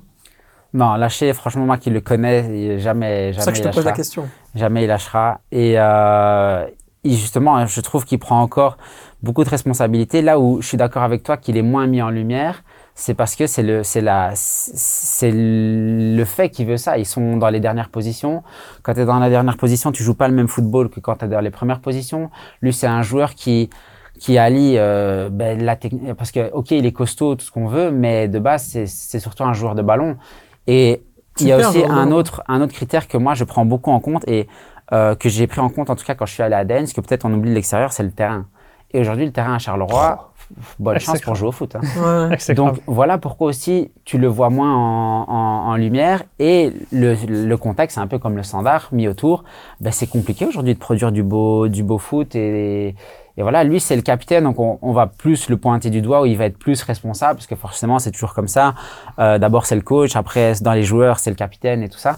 Mais je pense qu'il prend encore beaucoup de responsabilités et là où je suis pas d'accord avec toi qu'il a lâché, c'est que s'il avait vraiment voulu, il est en fin de contrat dans six mois. Donc s'il avait voulu, il serait parti maintenant et il aurait dit moi dans six mois c'est plus mon problème, je m'en vais et voilà. Alors que là, il a bien dit de lui-même, je reste jusqu'au bout parce que ce serait lâche de ma part de, de quitter le navire maintenant. Oui, je suis sûr qu'il aime le club. Hein. C'est pas ça le, le problème. Moi, je te parle de niveau intrinsèque. Ouais. Qu'à un moment donné, il s'est passé quelque chose cette saison qu'il n'a plus la lumière qu'il avait avant. C'est ça que je veux dire. Le nom de transfert Mais- cet été. Bah ouais, c'est ça, il était passé, il, a- il avait des envies d'ailleurs. Ouais. Donc si dans sa tête il a envie de partir, et je pense qu'il avait des contacts avec Saint-Etienne si je me trompe pas. Il y avait Saint-Etienne, il y avait Voilà. un club En israélien. israélien, aussi. Voilà. exactement. Donc il avait, il avait des opportunités et des envies de partir. Donc dans ta tête, si tu commences cette- une nouvelle saison en te disant j'avais envie de partir, mais finalement je veux peut-être quand même rester, t'es pas à 100%, donc tu peux pas être à 100% euh, comme il avait été euh, les saisons précédentes. Mais Saint-Etienne, c'était en hiver d'avant. hein, donc ça, C'est fait- l'hiver ça, ça, ouais, date déjà. euh, Enfin, je veux dire, c'était pas cet été-ci, c'était c'était l'hiver. Quand ils Donc, étaient en Ligue 1, en fait. C'est ça? Ou ils étaient toujours en Ligue 2 Non, ils, Non, étaient- ils étaient en ils étaient- Ligue ils étaient en Ligue 2. Ok. Il était en Ligue 2, mais donc euh, il a eu le temps. C'est vrai que là, ça avait failli se faire, mais après, ça s'était pas fait. Euh, mais par contre, après cet été, euh, c'est ce qui a été dit dans la presse qu'il avait des envies, mais c'est pas lui qui avait des envies. Lui, il était bien à Charleroi et donc euh, il avait pas envie de quitter le club. Donc voilà, c'est juste le fait qu'encore une fois, Charleroi vit une saison euh, très très très difficile. Après, ce qui me fait peur en fait pour Charleroi, c'est que c'est la première saison difficile qu'ils ont. Et souvent, ben, on l'a vu avec Anderlecht, ça une en amène Mhm. parfois plusieurs. Avec euh, Standard, pareil. Donc j'espère que vraiment on pourra dire à la fin de saison qu'ils vont réussir à sauver. C'était une saison off et l'année prochaine on repart sur de sur de bas solides et qui vont pas s'ancrer dans ce dans ce dans ce allez dans, dans ce trou quoi. Mais il y a quand même une incapacité, je le répète, zéro tir cadré dans un match face à Louvain. On peut dire la même chose de Louvain. Hein. Louvain également euh, cadré zéro tir, donc il n'y a pas de, y a pas de problème par rapport à ça. Les responsabilités sont partagées. C'est pas le, le Charleroi qu'on attendait en début de saison, euh, clairement, euh, mon cher euh, Quentin. Non, clairement. Surtout qu'on était ici en fin de saison dernière avec le président Bayat qui avait clairement dit sur ce plateau comme quoi l'objectif c'était les playoffs 1. Donc, je fais bien de le répéter parce qu'il l'a dit, effectivement. Ouais, clairement, il l'a il l'a dit ici. Donc, euh, aussi bien le Standard aussi, qui aussi euh, dit l'objectif des playoffs 1. Donc, Ah oui, ils ont fait l'erreur en plus de l'inscrire Ouais. pour la commission des licences. Ça, ça va être encore un autre bordel. Donc je pense qu'il faut pas mettre, comment on dit, la charrue avant les bœufs. Il Ouais. faut d'abord faire étape après étape. Il y avait quand même pas mal de reconstruction. Euh, il y a aussi eu euh, des départs qui devaient peut-être avoir lieu, comme qui n'ont pas eu lieu, comme des coffees, comme des organes, des cadres qui auraient peut-être dû partir, je pense, euh, qui est arrivé à la fin d'un cycle. Et donc quand tu restes, ben, tu fais des fois l'année trop. Et ce Ouais. qui est euh, le cas, je trouve, pour, pour certains. Après, ils ont mis beaucoup d'espoir dans Dabag. On se souvient, et encore ici, Bayat qui en parlait, comme quoi c'était vraiment la recrue euh, numéro 9 qui à Charleroi, je trouve, un peu dur à trouver. Pourtant, il était ici à la Coupe d'Asie avec la Palestine. Il a fait des bonnes performances. Ici, le revenu, est-ce qu'il est un peu trop fatigué? Est-ce que son esprit est ailleurs et tout? C'est compliqué. C'est pas le même environnement C'est ça, c'est Bah ça, c'est ça qui est, il a, il a du mal à, à s'acclimater parce qu'il vient du championnat portugais et il a du mal, je trouve, à s'acclimater au, au championnat belge. Pourtant, c'est un, un attaquant qui, qui a le moyen de mettre, euh, mettre des goals. On a Mbenza ici qui est fragilisé par les blessures. On a eu une Kuba qui a été absent longtemps. Je trouve qu'il y a beaucoup d'éléments qui ont fait qu'ils ont voulu voir trop beau et trop grand par rapport à ce que, ce qu'ils avaient. et puis surtout un joueur dont personne ne parle, mais qui à un moment donné, la saison dernière, était brillantissime, porté quasiment sur son dos.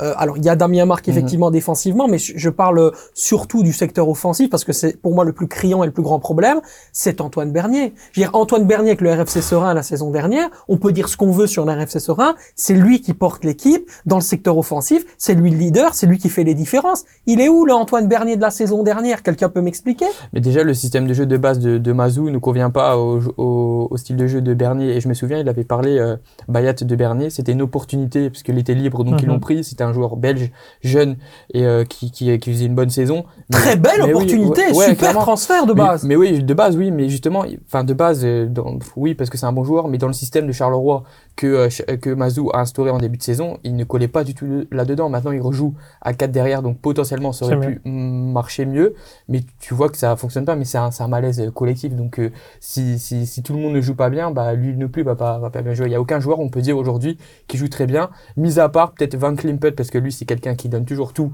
Pour moi, c'est le, le meilleur joueur actuellement Tout du côté fait. de Charleroi. Mais on a vu l'entrée de Damien Marc aussi. On, on l'a, euh, on l'a affiché comme devenu indésirable dans ce club. Il est rentré. Je suis désolé, c'était un des meilleurs euh, joueurs avec Van, Klim, Van Klimpet euh, face à Louvain. Oui, encore une fois, on revient sur le discours, mais là c'était concernant le Standard de Liège de Gaëtan, sur cette ça. histoire d'identité, d'ADN. C'est ce que j'allais dire. C'est encore une fois, c'est des joueurs du championnat belge Voilà. qui ont la mentalité, l'amour du maillot et qui, peu importe la situation, ils vont toujours y aller et ils vont toujours mettre le club avant leur ego. Mhm. Et donc, euh, c'est des, c'est- en tout cas, c'est sur des joueurs comme ça qu'il faut s'appuyer de plus en plus. Prochain match à domicile, c'est face au Kerse Genk, si Ouais, c'est ça, pas, exactement. euh, Qui une équipe qui leur réussit bien à la maison. Charleroi a des bons historiques contre Genk euh, à la maison, donc euh, Bon historique de transfert aussi. Hein. oui, ça aussi. mais- après, on- évidemment, on n'ira KMB, pas dans les détails. Nkuba, Maintenant, tout est possible. Hein. Honnêtement, ils peuvent prendre un point. Et moi, j'étais euh, là au match à domicile contre Anderlecht. Et comme Gaëtan le disait, ce qui m'a marqué le plus, c'est l'état du terrain. Ouais. C'est catastrophique. Et une équipe de game qui a des bons manieurs de ballon aussi, je trouve, va être handicapée de- sur ce fait de jouer à, à Charleroi. Donc Charleroi peut prendre un, un précieux point à domicile contre Genk. Un précieux point à domicile. Donc on en revient à se dire, déjà un point c'est bien quoi. Alors, à domicile contre Bah, Genk, je pense qu'il doit un point bien. serait très bien. Voilà. Je pense que s'ils sortent de là avec un point, et je pense qu'ils vont être vraiment dans la même optique que comme Mazou a été ici à l'OHL. Mazou a clairement été après la rouge a aussi accentué ce fait-là d'aller chercher un point à l'OHL parce que comme ça tu restes à égalité de points avec eux et c'est après quand tu vas jouer contre des équipes qui sont là en dessous de toi que là tu vas devoir prendre les, les trois points absolument ou alors c'est vraiment être premier des playdowns parce que là des points ne sont pas divisés et essayer de terminer premier des playdowns à la fin de cela quoi. Après, franchement, c'est compliqué parce que en tant que joueur, on peut pas calculer, on peut pas se dire je vais aller sur le terrain pour prendre un point. C'est tellement risqué de, de se dire j'ai envie de prendre un point parce que je sais pas, moi je préfère jouer tous les matchs pour les gagner. Et t'en prends une fois trois, ça, te fait trois, trois matchs nuls. Donc après, je suis d'accord que après un match que tu fais le, le, le, le bilan, tu te dis bon aujourd'hui c'est un bon point, oui. Mais en tout cas, moi en tant que joueur monter sur le terrain pour dire je vais prendre un point, Mais en cours de match, par exemple, vu que tu avais la carte rouge, Ouais, en- Ouais, là, en- clairement, ils ont en- joué comme ça. Et je pense que contre ouais. Genk, ils vont pas euh, Ouais. laisser des grosses ouvertures de, derrière et ils vont vraiment assurer le zéro le plus longtemps possible contre Ouais, Genk. hein. c'est tellement serré aussi chez eux dans le bac que tu te dis prendre un point, si l'autre Ah, il en sûr. prend trois, bah c'est difficile de calculer quand t'es quand t'es comme ça. mais euh, vaut mieux un point que zéro dans ces moments-là, Ouais, c'est- ouais. ça, ça peut faire beaucoup de différence. Oui, mais tu vois, ça c'est la, la vision. euh, on est content avec ce qu'on a, c'est très bien. Il faut voir le, il faut, il faut voir le plus bas possible et le plus bas c'est le mieux. Je suis d'accord avec Gaëtan. À un moment donné, il faut aussi hausser le niveau. Il faut penser autrement. Si Charleroi veut se, euh, je dirais, concevoir comme un club qui à un moment donné doit aller chercher, comme le disait Mehdi Bayat très bien la saison dernière sur notre plateau, les fameux Champions Playoffs.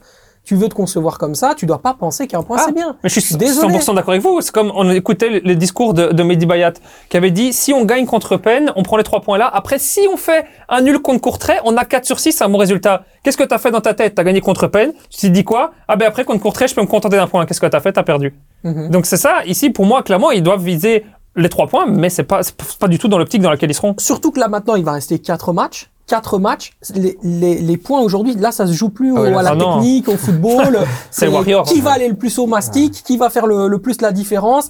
À un moment donné, qui va frapper à 30 mètres et voir le ballon rentrer en pleine lucarne. C'est ça aussi. C'est à un moment donné, on n'est plus sur la gestion technique. La gestion technique, c'est fini. T'as les six devant, t'as les Avengers, ils sont partis. Bruges, l'Union, on va en parler maintenant. Le, le Sporting d'Anderlecht qui évidemment marche sur l'eau avec des joueurs euh, individuellement fantastiques.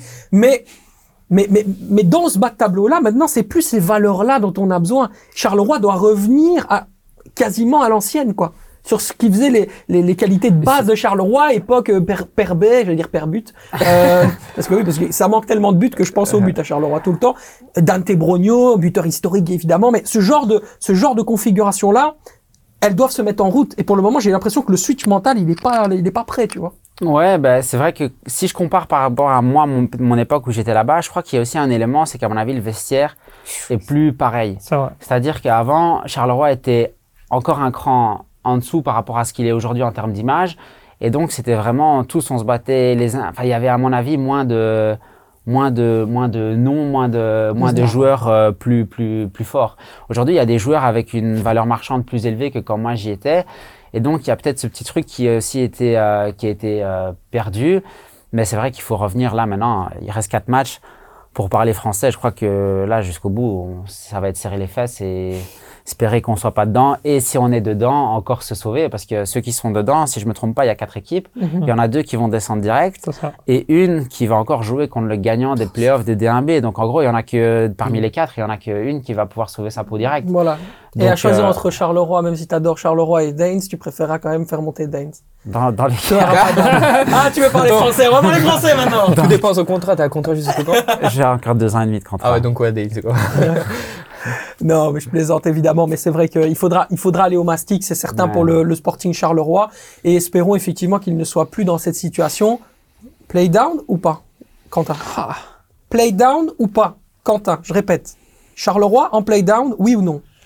Moi, je vais dire oui, parce que je vois l'OHL et l'OHL a quand même un, des bons joueurs. Un hein. meilleur effectif. ouais. D'un meilleur effectif, des, des Tortenson, des Mertens qui revient, Ouais, des Maziz, euh, pff, là, des Strivers, euh, Rika qui revient, euh, franchement, et même Leisen, le gardien, qui est incroyable.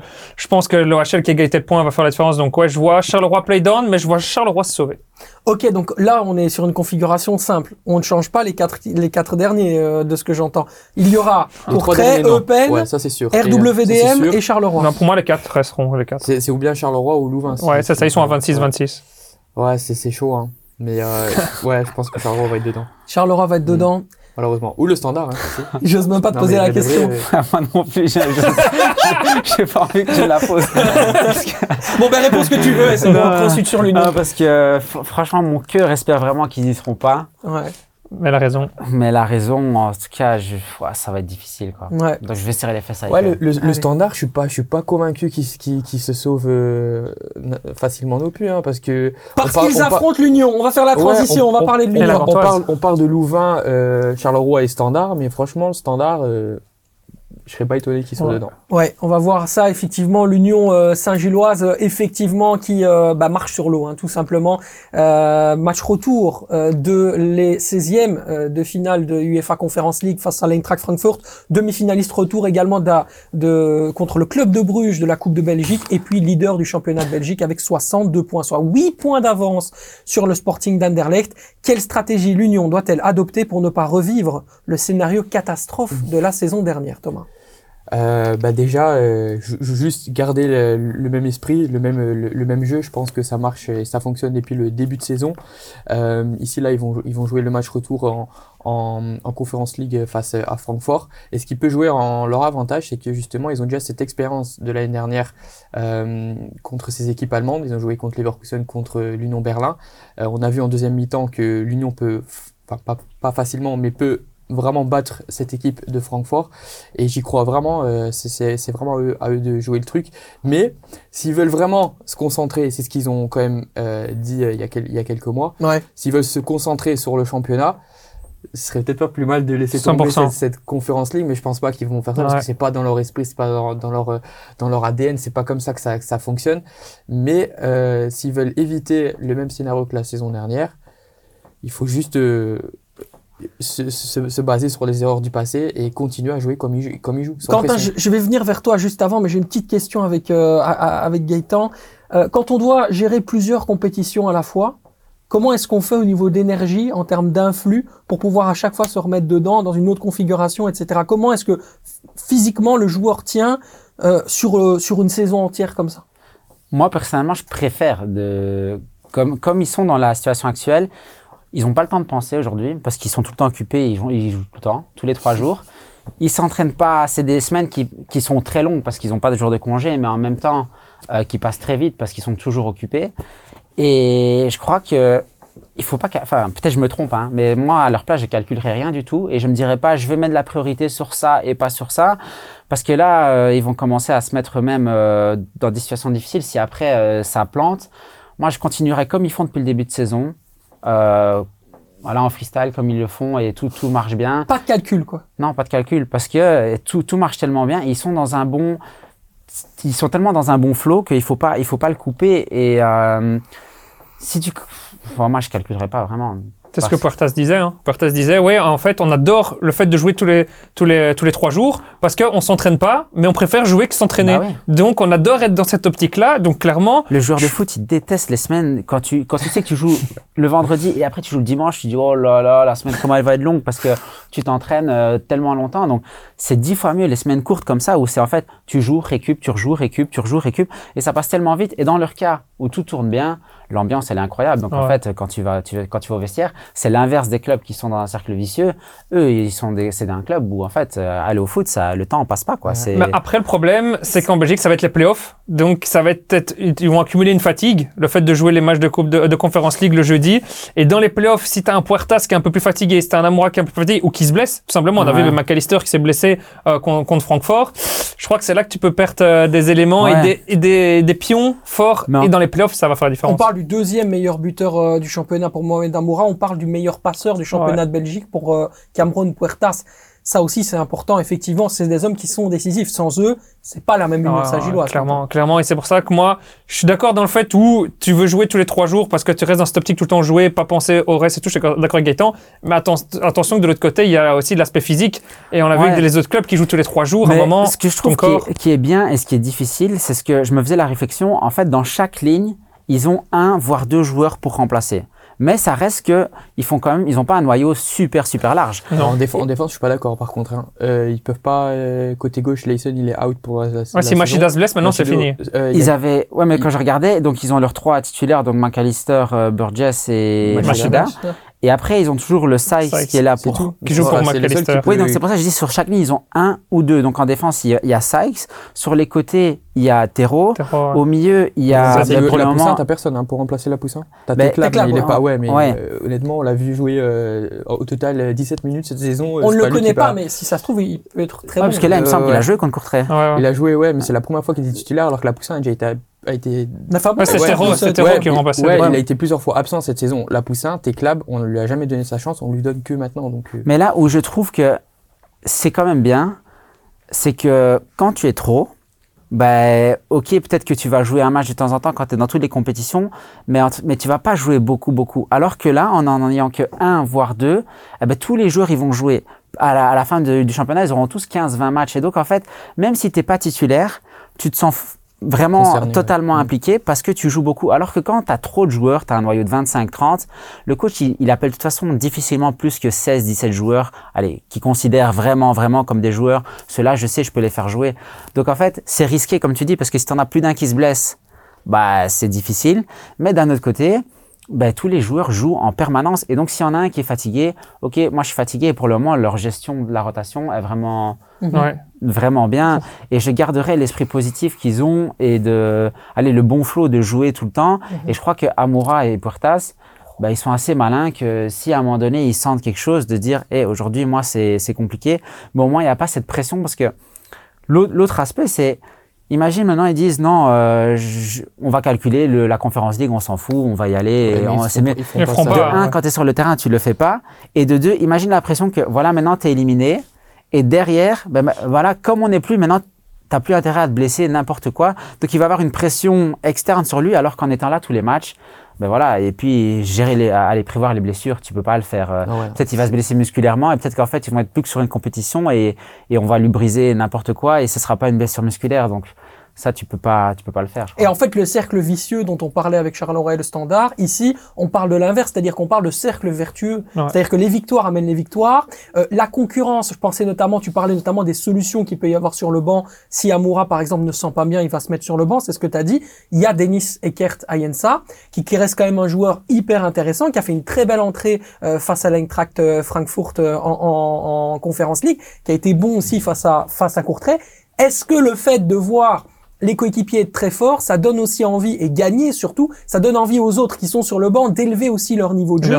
Et au final, en fait, le bon amène le bon et le positif amène le positif et tout le monde a envie de se tirer vers le haut. C'est ce que je comprends, Quentin. Bah, la concurrence améliore, hein. on a toujours dit ça de, même, euh, depuis tout petit, tu dis ça, c'est, T'as un joueur, ben, si t'as pas de concurrence, tu vas être dans ton fauteuil, tu vas être tranquille. Oh, je fais pas une bonne performance, c'est pas grave, je suis encore titulaire. Ouais. Dès que là, tu sais, ben, il y a encore des Amani qui reviennent de, de la canne et tout. Tu performes pas, ben, t'as des gars, ils ont, ils sont, ils ont faim, ils sont sur le banc et ils ont déjà montré qu'ils savent le faire. Donc, ça élève le niveau de tous les joueurs, que ce soit des remplaçants, parce que quand ils montent, ils ont faim, ils ont envie de marquer, ils ont envie d'être décisifs, ils ont envie de bien jouer. Mais des titulaires, tu les vois, les titulaires, ils sont incroyables. Donc, euh, je pense que c'est plus une concurrence saine parce Ouais. que pour rebondir à ça, c'est vrai, je suis d'accord et je suis pas d'accord dans le sens où quand tu sais que tu as de la concurrence qui est tellement proche que si tu rates un match, c'est l'autre qui joue, eh ben OK, tu es obligé de jouer mieux, mais tu as une moins grande confiance parce que tu sais qu'à tout moment tu sors de l'équipe.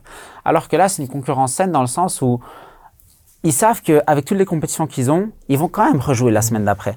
Et donc, euh, t'es- quand tu sors, t'es pas fâché, tu te dis pas, oui, la semaine prochaine, est-ce que je vais être sur le banc, est-ce que je vais jouer? Ouais. Et donc, en fait, c'est tous ces paramètres-là qui font que ben, quand l'autre il sort, il se dit pas, j'espère que l'autre il, va- il va être nul à ma place. Hein. Ils se disent, ben, j'espère vraiment que il va amener quelque chose et les résultats. Le... D'un point de vue cognitif, tu, tu es maintenu en éveil. Ouais, c'est ça que parce tu que il expliques. faut la, la vérité aussi, il faut il faut le dire dans le monde du foot. Logiquement, quand ça se passe mal, que tu joues, que t'es, quand tu joues ou quand tu es sur le banc, tu regardes pas la match de la même façon. Hein. Quand tu es sur le banc, tu te dis j'espère que celui qui est à ma place, ça va mal se passer. Comme ça, c'est moi qui joue après.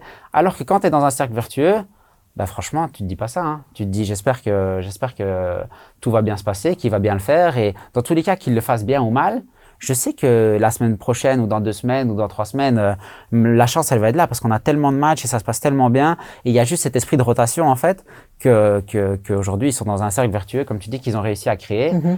et ça c'est c'est- ils le doivent quand même. Hein. Pour dire un petit mot quand même sur le Sporting d'Anderlecht, est-ce que vous voyez clairement une différence de 8 points dans le jeu, en tant que spécialiste et expert, entre les deux équipes Est-ce qu'il y a vraiment cette différence de 8 points Mais- qui s'exprime dans le jeu? Mais clairement, Largement. on, on- on le dit depuis le début de saison, euh, Anderlecht, ce qu'il propose euh, aussi bien offensivement que défensivement, c'est pas waouh. On n'a pas ce truc, ah, euh, vas-y, ce soir, Anderlecht joue, vas-y, je vais allumer ma télé, je vais regarder parce que j'adore aller voir jouer. Avec l'Union, t'as ça. Et ça, ça fait depuis 2-3 saisons. Mhm. Moi, quand l'Union joue, je regarde facilement, j'allume ma télé, c'est c'est facile, c'est pas, c'est pas, euh, je- je- enfin, je me force pas à regarder. Tu vois, Anderlecht, des fois, j'ai l'impression de me forcer de regarder parce que je retrouve pas le. Parce que tu le- travailles, que tu dois donner. oui, ça aussi, oui, mais je veux dire, c'est pas le, même engouement quand je, quand je vois que l'Union joue à 16h.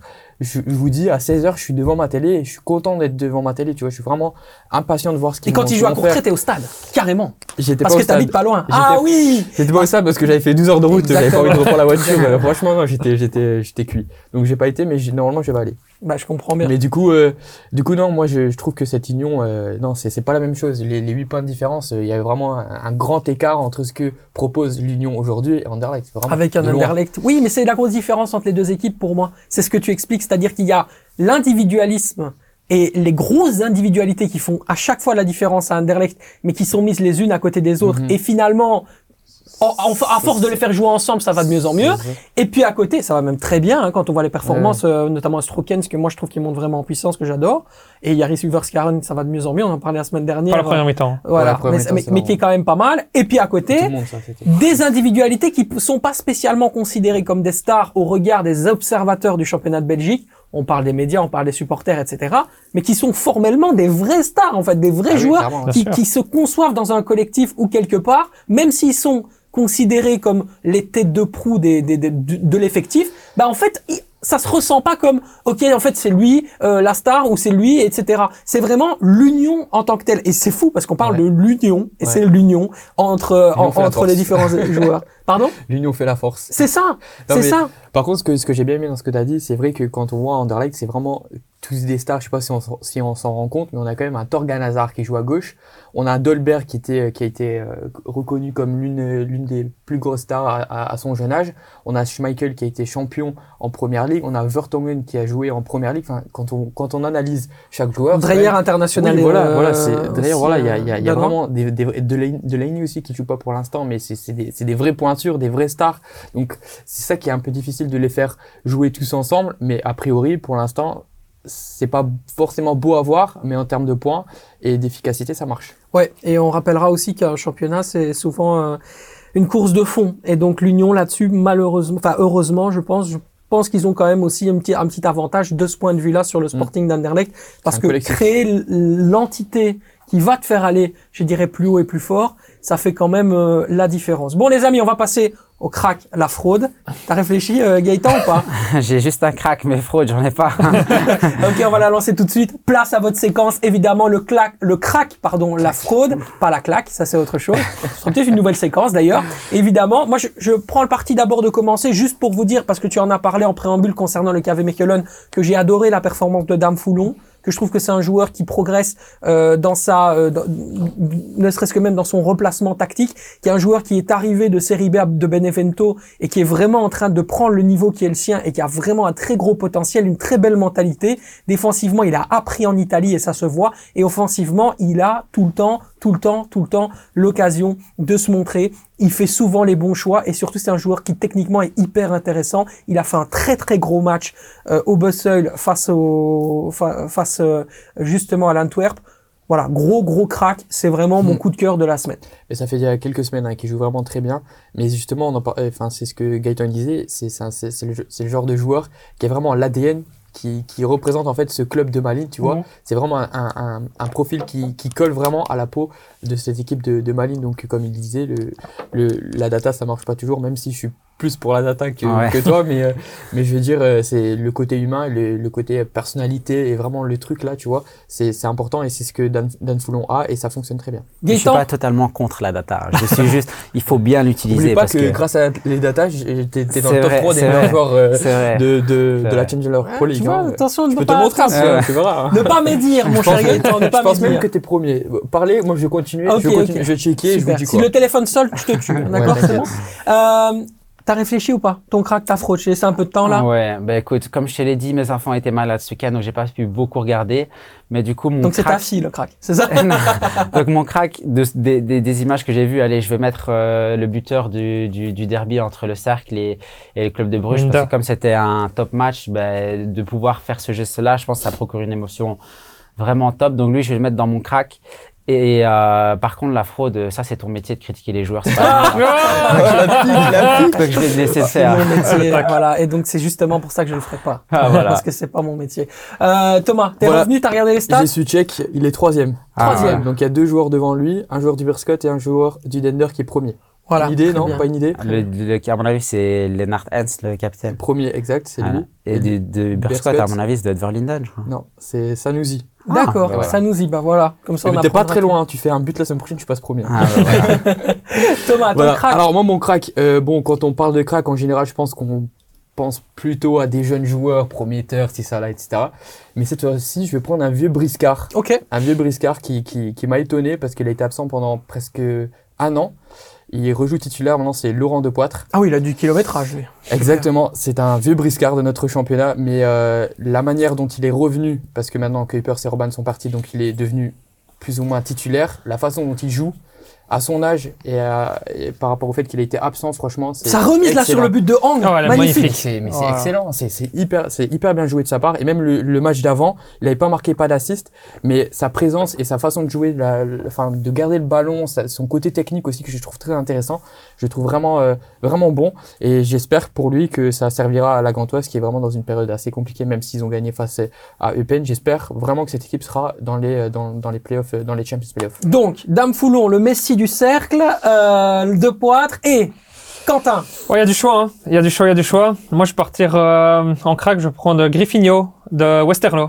Euh, on n'en parle pas assez sur son côté droit. Griffinho, c'est la petite griffe. C'est quand On- ton chat te griffe, mais il est brésilien, tu On vois. dirait un brésilien, mais en fait c'est Griffin Yo. Ah, Tu vois, ok, c'est Griffin ok. Yo. Ah, je faisais Griffinho. Je pensais que c'était un joueur. Ouais, franchement, on peut, on peut le renommer Griffinho. Parce que franchement, euh, la, la, la missile qu'il a mis euh, sur le deuxième goal de Westerlo euh, est magnifique. Et je trouve que c'est un jeune qui monte en puissance. Mhm. C'est un jeune qui, est- qui vient de, de MLS et euh, vraiment très très très bon. Il a fait un gros match. Ouais, un très très, gros match. Et il a quelques performances aussi avant dans les autres matchs qui étaient, qui étaient bonnes Mhm. aussi. Très je bon trouve qu'on recrutement. en, on en parle pas assez.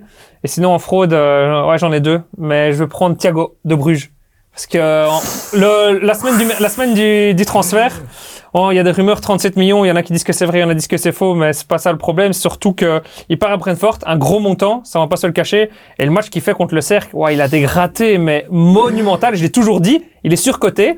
Petite stat, contre les six premiers du championnat, c'est 4 goals. 4 goals sur quoi? Sur penalty.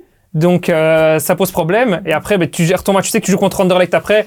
Tu prends une, une deuxième jaune à la 96e. Excuse-moi, mais il y, a un- il y a un léger problème euh, au niveau de ton. On sait, ok, ok, il est jeune, mais tu joues à Bruges, tu dois pas prendre à 96e une deuxième jaune au milieu de terrain Mhm. sur un, un coup de coude. C'est Je pense que franchement. ça, ça, le portera, ça le- leur portera pardon, préjudice le fait qu'il qu'il ait déjà signé à Brentford, parce que maintenant dans sa tête, Ah ouais, c'est j'ai réussi mon, mon coup, je pars en première ligue.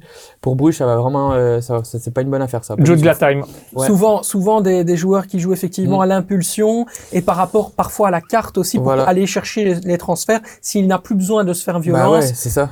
je suis d'accord avec Ouais. toi. Et ce sera un vraiment, euh, énorme flop en première ligue. Oui, Voilà. oh, ça, Et on rappellera effectivement que ça n'est pas la valeur du joueur, que c'est lié au transfert avorté Ah d'Antonio oui, Nusa, qu'il y a eu des accords et des arrangements entre le club de Brentford et le club de Bruges pour pouvoir faire passer ce transfert.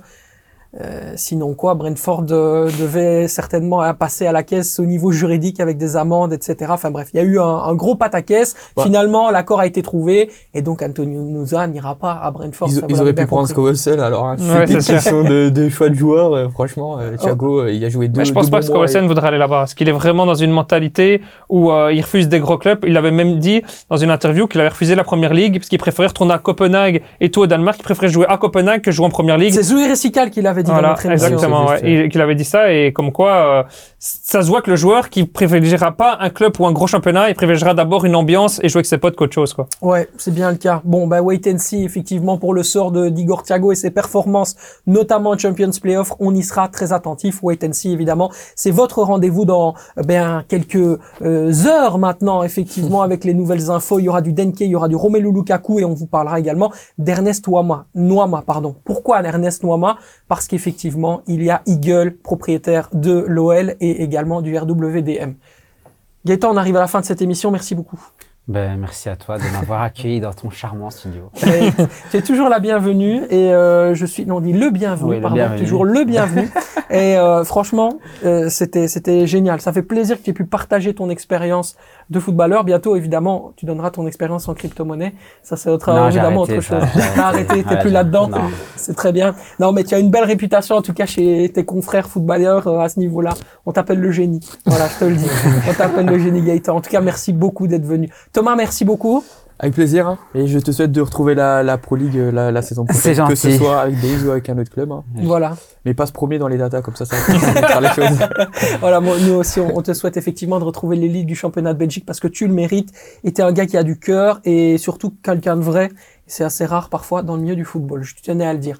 Quentin, merci beaucoup. Avec plaisir, merci. J'espère aussi que Gaëtan viendra en D1 comme ça sur un certain jeu avec des cartes. On pourra jouer avec lui euh, aussi euh, en D1 belge. Voilà, la semaine prochaine, on recevra un joueur aussi légendaire du Stade de Reims, mais également euh, du club de Charleroi, Ah. effectivement. je sais qui c'est. Euh, tu sais qui c'est, vas-y. On l'a déjà vu ici, non? Non, on l'a pas vu ici, mais on l'a vu, vous l'avez vu certainement dans le vestiaire sur RMC. Euh, c'est euh, Cédric, Cédric Forêt. Forêt, ouais, ok. Cédric Forêt, effectivement, entraîneur du, du club de Namur, qui sera avec nous la semaine prochaine. Voilà. Merci à de nous avoir suivis. Pour ceux qui sont restés jusqu'au bout, on like comme d'habitude et n'hésitez pas à nous donner vos ressentis sur l'émission. On est toujours hyper heureux d'avoir vos retours. Prenez soin de vous, prenez soin des autres et n'oubliez jamais, le Clubhouse n'arrête jamais de parler de football. Jamais. Ciao, ciao.